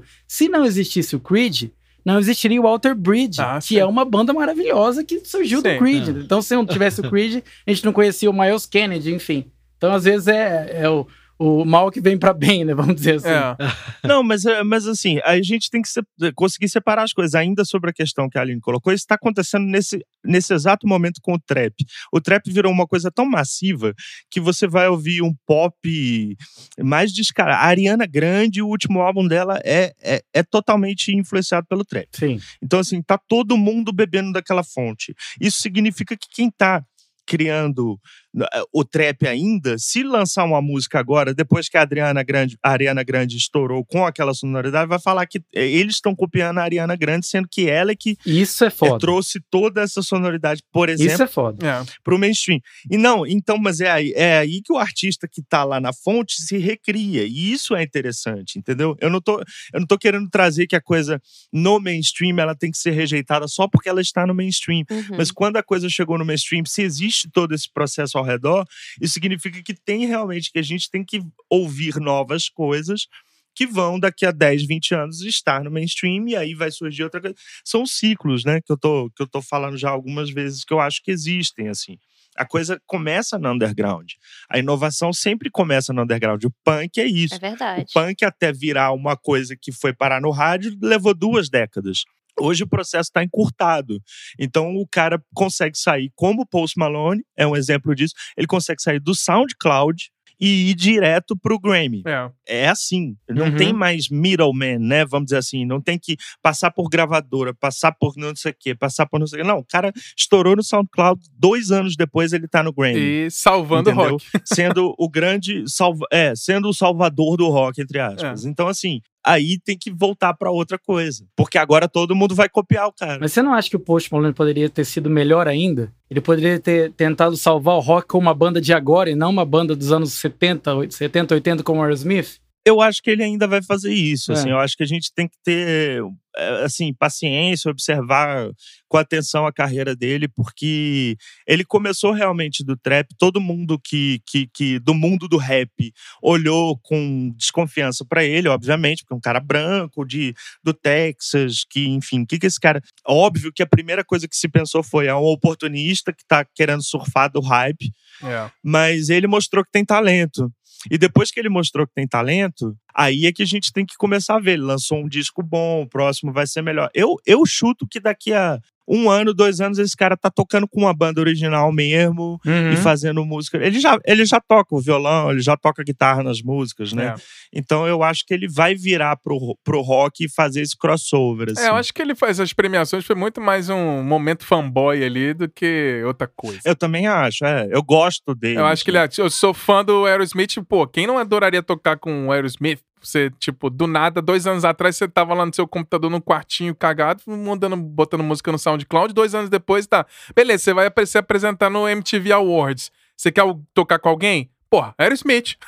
Uhum. Claro. Aproveita que os caras é. estão vivos. Claro, é. o cara pode tocar com o que ele quiser. é, acho que foi um momento mais fanboy ali, mas é, é, E me parece, assim, que essa, essa questão da, até da estética eh, dele tem muito a ver com isso, porque, assim, se você no, no na, nas décadas passadas, você entrava no quadro de, de, um adolescente, era grande a chance de você encontrar uma guitarra lá. É. Hoje, hoje essa guitarra não é, é, é um computador. Uhum. Então, na verdade, a, a, pensando nessa questão da estética, como, é, como o, o, a ferramenta da, da, do, do, do, artista novo é mais um computador do que uma guitarra, talvez esse resgate que ele está fazendo agora, ele está tocando guitarra, daqui a alguns anos ele vai estar tá com uma banda mais orgânica e tal, talvez seja isso, assim, de recuperar a, a, as coisas. A, é, ao longo da carreira, ele vai é, trazendo isso, mas é, é, foi o que ele tinha. O do it, do it yourself dele no, ali era, era isso, era criar do, do, modo mais fácil que ele tinha como fazer isso, né? Sim. Uhum. Cara, isso que o Márcio falou foi sensacional. Sensacional. E aí eu, eu preciso. Márcio, vou deixar só uma pergunta aqui, pegando o gancho do que o Márcio falou. Isso que ele diz que a ferramenta da pessoa hoje é o computador e não a guitarra, a minha pergunta que eu deixo é: será que a morte do rock foi responsável pela morte da Gibson? Não. Ah, não. Ah, não. não. acho que não. Não, porque a. acho que não. Não, porque a Fender, a Fender tá cada vez mais lucrativa e, e inclusive a gente é, tem, tem estudos aí que a Fender fez um estudo muito bacana que 50% dos novos compradores de guitarra são mulheres. Então, assim, é. é. que tem chama, que chama até o efeito Taylor Swift. Que legal. Que é tipo, as meninas que viram. Até nisso eu acho que o Post Malone vai influenciar. Esse, esse entre músicas que ele pega o violão e a guitarra e vai tocar. Eu acho que isso vai influenciar uma nova geração aí da galera que, mesmo querendo fazer trap ou não, vai achar, pô, Post Malone toca guitarra, vou tocar guitarra também. Acho que isso é o, vai ser uma grande influência para mais futuro, assim. É. é. A questão da Gibson é muito mais de, de má administração, é, a gente pode até um dia comentar sobre isso, mas a Gibson saiu comprando um monte de empresinha pequena e querendo virar uma empresa não só de guitarra, lançou várias guitarras equivocadas e guitarras boas são muito caras e só gente com muito dinheiro consegue comprar. A Fender não, a Fender você tem guitarra de 100 dólares até guitarra de 5 mil dólares. E a Fender se foca ali, vendemos guitarras, violões, ukuleles e, e amplificadores baixos e etc. Só isso. É. A Gibson foi querer. É, o ukulele. E o. É. Amanda Palmer só passando por pois aqui. Pois é, Amanda Palmer aí também é uma que eu acho que tá nesse movimento de salvar o rock, ah, né? Eu certeza. acho que ela é a figura mais. Uma das figuras mais roqueiras brasileiras atualmente que eu acompanho, que eu curto muito. Enquanto eu tiver espaço nesse programa, vou enaltecer a Amanda Palmer, que consegue fazer uma música super punk só com o ukulele. Total. Né? É Exato. Então, é, e aí é, é, a essência do, do faça você mesmo com o que ela tem à mão. É. Né? Exato. Ela não precisa ter um, é um equipamento sofisticado. Ela tem o ukulele e consegue fazer rock com isso. Acho que é isso. É o faça você mesmo. Pra fechar o, a filosofia, eu acho que o rock não é três acordes, é, uma banda e vestido de preto e gritando, ou etc. Acho que o rock ele é muito maior do que isso. Eu acho que o rock é falar a verdade, é, independente de com, com, as limitações que você tem. Amanda Palmer foi lá com o ukulele, o punk foi tipo a gente não sabe tocar, a gente só consegue tocar três acordes. Acho que a essência do rock no geral foi isso. É tipo é o partido simples para falar a verdade, né? Eu acho que o que talvez falte um pouco no rock, que assim, não, acho que não falta. Eu acho que ficou mais nichado. Você pega no metal mesmo, os mesmos nichos, você tem. O Gojira é uma banda incrível que tá crescendo pra caramba. Você tem Mastodon que tá salvando o heavy metal. Você tem várias bandas novas aí. Então, assim, nesse sentido, acho que morrer, morrer, morreu, quando eu falo que não morreu, é que virou mais de nicho. E como a gente já discutiu, inclusive, na questão da, dos artistas subestimados, que é o nicho é bom, Sim. né? Você ser generalista, às vezes, não é uma saída legal. Então você acha o seu nicho ali e foca naquilo lá, né? É. Total. É. Sim. Mas aí, para fechar, então, esse, a gente fechou esse episódio, pedir para cada um de vocês aí, a gente já citou alguns nomes, mas cada um falar que, quem vocês acham que tá salvando o rock hoje em dia? E se tinha, cada um cita aí alguns artistas aí que vocês, para darem como dica pros ouvintes aí. Bem, eu já falei da Amanda Palmer, que eu acho que para mim, né, ela é uma figura bem rock and roll, até porque ela trata de temas que eu acho que são mais polêmicos que falar do diabo, porque ela fala de Sim. corpo feminino, fala de aborto, fala de orgasmo feminino também, como já discutido aqui em episódios anteriores, que o Coin Operated Boy é uma música sobre um vibrador. Sim. É, então, isso é muito rock, né? É, acho que a Florence The Machine também, por mais que ela esteja mais para um lado indie, mas ela também me faz lembrar daquelas bandas de metal melódico que eu gostava muito com vocal Sim. feminino. Metal fadinha, né? Exato. a Karina Burr também, que eu acho que ela, ela tem um, um e tem uma autenticidade muito grande. É, e aí uma indicação que eu não conhecia, mas eu conheci através de vocês, eu acho que foi o Vini que indicou, mas a Mitski. Yes. É, que eu ouvi tem, e e é muito bom e tem uma proposta muito refrescante. Então, por mais que esses meus nomes sejam fora do tradicional banda de é, vocalista, guitarrista e tal, aquela coisa é, tradicional do rock, eu acho que tá nisso também a possibilidade do rock continuar existindo, que é essas transformações e essa, essa diversidade enfim, trazer coisas diferentes, trazer coisas inovadoras, sonoridades um pouco diferentes também do que a gente está acostumado a ouvir como rock. Tá muito legal. Yes. E vamos seguir na ordem de apresentação ao contrário. Então, você, Marcião, quem que você indica aí como quem tá salvando o rock aí, indica pra galera que tá ouvindo? Pensei agora, exatamente, numa artista que eu gosto muito já há alguns anos e que eu acho que ela, assim, é. é já que você puxou o, o gancho lá da, da, das mulheres guitarristas, eu acho a St. Vincent, é, assim, um exemplo muito legal, assim, de pessoa que, que trabalha com a guitarra de um jeito inovador. Sim. É, gosto muito dela. Eu, eu acho que ela a, tá ali. É uma parte da salvação do rock tá ali no, no, na, na, guitarra da San, da San Vincent. E é, como eu sempre falo dele, né, um cara que eu gosto bastante, que tem, que tem feito coisas muito legais, é um cara muito produtivo. Acho que no rock nacional eu, eu gosto muito do Philip Long. Escolhi o disco dele como melhor do ano. Eu acho que é um cara é, genial, assim, que tá trazendo um discurso legal pro rock. Ele consegue ser versátil ele sai dessa, dessa coisa do nicho. Ele lança discos de amor, daqui a pouco ele lança um disco totalmente de protesto. Eu acho que é um cara que, que, que trabalha bem essa coisa do, do, do, rock nacional, assim. Muito bom. Acho legal as pessoas ouvirem. Não, é muito bacana, muito bacana mesmo. E, e tem uma coisa meio pitada de Raul Seixas ali, um Sim. rock meio debochado também, Exato. provocativo. Acho bem legal a proposta dele também. Aí, aí ele puxa um pouco pro, pro Belchior também. Tem, tem uma coisa ali de meio, meio de, de é, decepção com a vida, assim, que que, que me lembra muito o, o é. Belchior. É. Não, bacana. Be belíssimas dicas. E você, Vini? Você que disse que o rock morreu, quem você acha que pode salvar então o rock? quem pode ressuscitar o rock? Não, então, não vou falar um nome específico, eu acho que a gente acabou, que é, esse é um dos problemas. A gente precisa enterrar essa era de referências né, icônicas que representam tudo, assim. Tem muita coisa acontecendo, Sim. né? Então, é, é, mas assim, é, é, óbvio que esse álbum da Mitski que eu coloquei, que a Aline lembrou que a Mitski é, um, é fenomenal. Mas eu acho que tem bandas que foram é, meio que esquecidas aí ao longo da primeira década dos anos 2000, que eu acho que é quando o rock realmente se enrolou. É, mas que precisam ser ouvidas com um novo olhar, assim, com o um olhar de que elas realmente estavam fazendo um rock diferente, assim. Cara, a principal delas nem tá mais tão ativa, assim, mas é o Animal Collective. É uma banda que eu acho que mais pra frente merece até um estudo mais minucioso, assim, é uma, uma banda que rasgou todos os é, as cartilhas de como se fazer rock e foi para o meio do mato fazer uma roda de, de violão experimental, mas que é rock. Ah. E, enfim, eu fui no show deles ano passado aqui, que foi um, uma coisa absurda, assim. Mas tem, por exemplo, é, essa vibe do emocore que precisa ser resgatada, American Football, é, vamos lá, né? The world is a beautiful place and I am no longer afraid to die. ai, ai. Mas recentemente, assim, nos últimos tempos, sei, eu acho que tem, tem, tem um, todo um nicho aí por trás do que a Mitski vem fazendo, assim. Eu acho que o Post Malone é uma boa ideia que tem que ser ouvida também, porque eu acho que vai trazer muita coisa de rock assim, mas eu não acho que vai vir uma pessoa salvar o rock. A gente precisa salvar é, o, é a nossa forma de ouvir música, é a nossa forma de criar esses ícones, assim, sabe? Começar a parar com isso, assim, sabe? Yeah. Mas é isso, ouçam rock de todas as épocas, vamos ver se a gente consegue ter novas ideias ouvindo tudo que foi feito. É, tá tudo aí mais fácil de, de ter acesso, né? Muito bom. Exato. E você, Bruno Lopes? O que, que você acha que tá salvando o rock aí? Ah, vamos trazer aquelas informações maravilhosas, aquelas bandas que só eu gosto.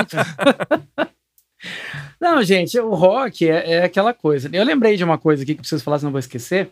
A gente estava falando de, de bandas ali do ano, do ano, dos anos 2000 tal, que apareceram fazendo coisas antigas. Vocês lembram de uma banda que fez muito sucesso fazendo hard rock dos anos 80, inclusive com roupas dos anos 80, que é uma banda chamada The Darkness. Sim. Com I Believe in a Thing Called Love, que virou uma febre aquilo. O pessoal achando que era uma coisa no nova e não tinha absolutamente nada. Os caras são Twisted Sister, mas é, pelo menos os, é. te vestia assim, né? É. Eu me lembrei do The Darkness, que apareceu ali também fazendo uma coisa que já foi feita. E todo mundo achou que era uma inovação. É. Isso que é complicado. Né? Quem conhecia já sabia que não era. Mas é de, de artistas que eu, é, que eu indico, eu vou até fazer o copiar um pouco do meu amigo Márcio aí, que é um cara que eu sempre falo, que é o nosso grande amigo Jay Wacker, hum. que apesar de torcer pro Flamengo, é um cara que eu gosto muito. um cara que já, já tá lançando financiamento aí pro próximo disco dele. Eu já estou lá contribuindo, porque eu acho que ele merece né, ter um pouco mais de, de condição de gravar. Não você como um roqueiro que, se ele estourar, eu vou falar, não quero mais ouvir ele. É. Até porque ele já Sim. estourou, né, uma vez. Então, quem sabe não estoure de novo. E de dica, o Xará, eu vou deixar aqui, como sempre, os nossos amigos do Winery Dogs, que eu acho que fazem um rock que era feito há muito tempo hoje. O Sons of Apollo também, que é uma banda que vai lançar disco novo também esse ano. Que eu acho que são os caras que, se não estão salvando o rock, pelo menos estão gravando com aquela autenticidade que a gente espera que se faça, né? Talvez por isso a gente ainda consiga se encantar com o que eles estão fazendo. Ah, com certeza. Muito bom, muito bom. É, eu vou deixar que já comentei por alto, né? Eu acho que quem tá salvando o heavy metal hoje em dia é uma banda da França que chama Gojira. Então, é, dentro do nicho do metal, é uma banda que eu adoro, assim, demais, porque eles não são só uma banda de metal falando as verdades, eles estão falando sobre salvar o planeta, sobre. Eles têm movimento com, com ONGs de, de, de, proteção aos oceanos, então eles falam sobre temas importantíssimos dentro de um nicho que a galera tá acostumada só a falar do, da Batalha do Rei, do queime a igreja, essas coisas, né? Uhum. Ou ah, quem quer morrer, não sei o que, sei que lá. O Gojira tá falando sobre. Ó, como é que o, o que, que a gente pode fazer como humano para o futuro ser melhor? Então, assim, não só musicalmente os caras são incríveis, mas é, o que eles estão falando também é muito, muito importante. Eu acho que nesse sentido eles têm, é, como eu falei, o rock é você tá falando a verdade ali, o que, que as pessoas precisam ouvir, né?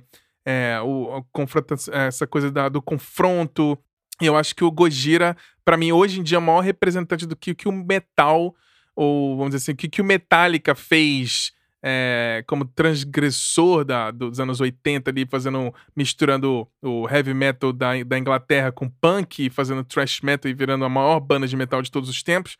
É, o Gojira tá fazendo isso lindamente hoje em dia, em, em eterna evolução. Então eu deixo aqui minhas palmas de pé pro Gojira dentro do nicho do metal. Eu acho que o Gojira não vai deixar nem o nicho do metal morrer, porque inclusive eles estão até ficando até um pouco mais acessíveis de uma maneira mais legal, que eles não estão cantando mais só gutural. Então tem muitas músicas cantando com vocal mais limpo, etc e tal. Então assim, o Gojira e já citei que o Mastodon também, eu acho que é muito importante para essa nova geração do, Maravilhoso. do, do Maravilhoso. rock mais pesado, sim. Os caras nem se consideram muito metal, mas ele, o, os metaleiros né, aceitam eles. Mas a.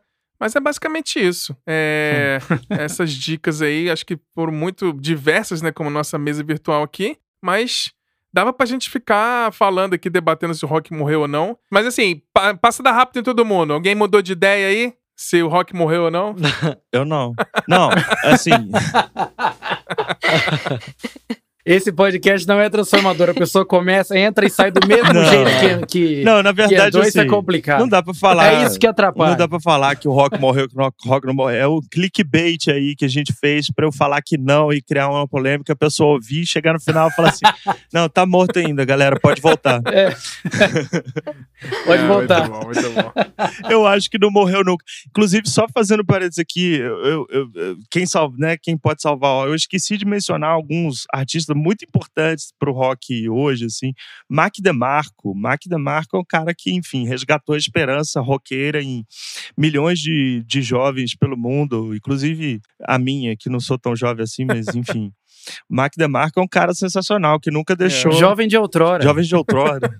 ele nunca deixou o rock morrer, assim, pelo menos esse rock, assim, né, mais alternativo é, e tal. E, e, é um cara que gerou também uma, uma, uma infinidade de copiadores. É. Importante lembrar tá, do Mac. Com certeza. Mas vamos seguir então para os últimos recadinhos aí, antes de a gente se despedir desse debate muito bacana aqui que a gente é, falou vários. É, acho que a gente. Acho que o mais importante é que a gente não quer. A gente quer mais debater e deixar as ideias no ar para o ouvinte também ter um. fazer uma reflexão nele mesmo, né? Eu acho que o mais importante é todo mundo refletir um pouquinho sobre o nosso debate aqui dentro de todos os dessa, dessa, dessa jornada desse nosso episódio de hoje, que eu achei foi muito bacana. Nosso primeiro episódio totalmente freestyle, então foi muito bacana, mas fazer a ordem ao contrário aqui, de, na, na ordem da apresentação mesmo, os últimos recadinhos, então vou começar com o meu xará. Bruno Lopes, último recadinho aí para os ouvintes, antes da gente se despedir. Olha, o meu recadinho é o seguinte: o rock não morreu, ouçam, apesar de a gente estar tá falando de rock, ouçam um episódio que foi gravado pelo grande homem Vinícius Cabral e o outro grande homem Bruno Léo Ribeiro sobre a história do samba, que vale muito a pena ser ouvido. Assine, se você ainda não, por algum motivo que não é justificável, você não assina a newsletter da nossa amiga Aline Vale, que assine, Ai, adorei esse product placement é... aí.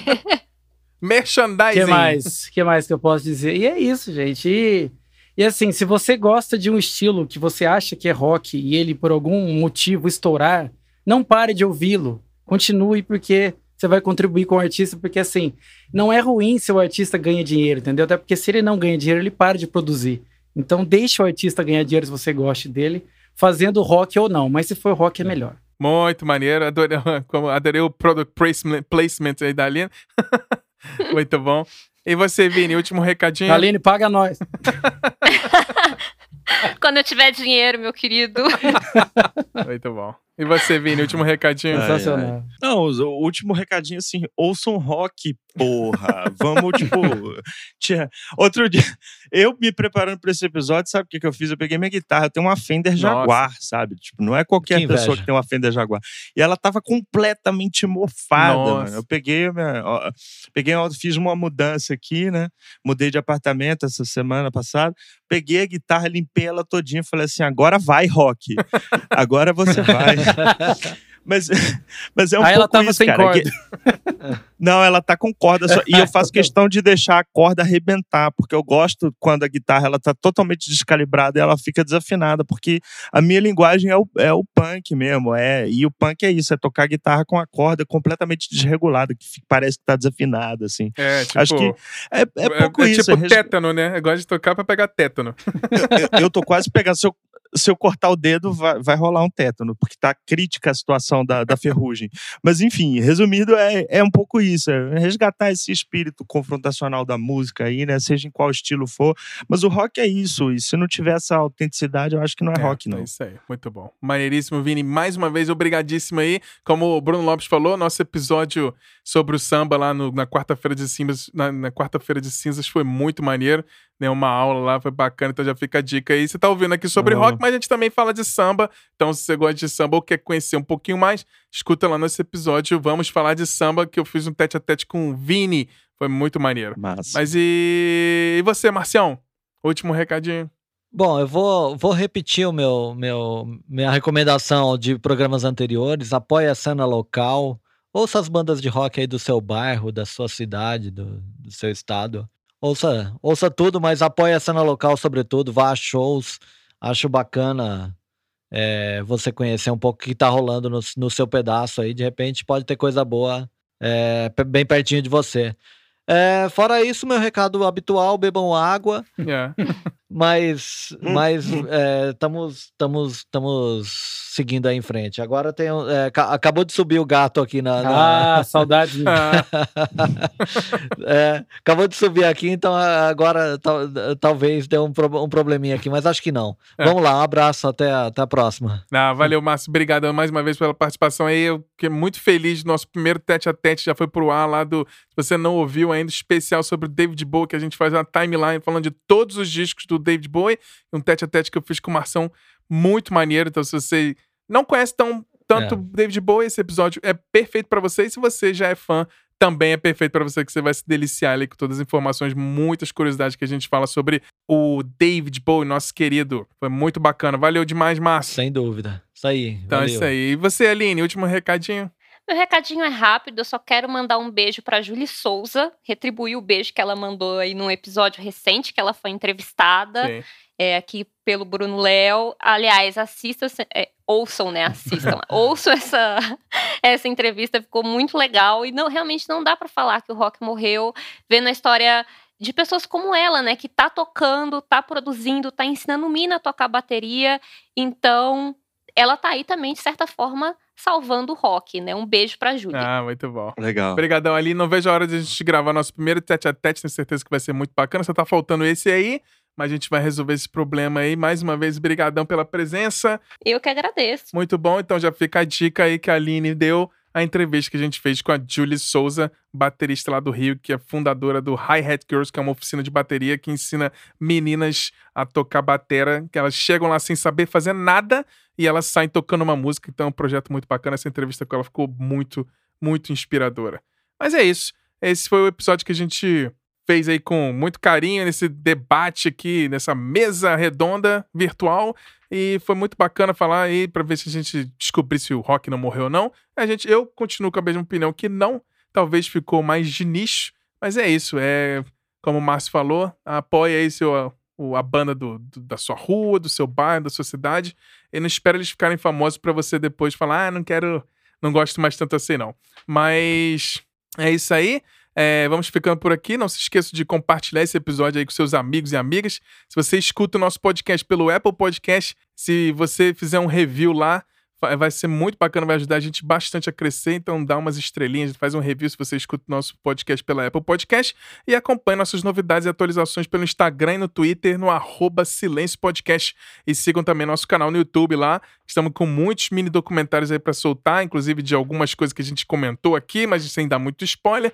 Mas se vocês quiserem também fazer parte e colaborar no nosso é, Apoia-se, só entrar lá no nosso site, silencionostudio.com.br e, clicar- e clicar no menu superior Apoie, e lá você vai poder ver todas as informações de transparente para saber como participar do nosso financiamento coletivo. Espero que vocês tenham aí um dia maravilhoso. Nos falamos na semana que vem com um novo episódio. Um grande beijo, um grande abraço. Valeu!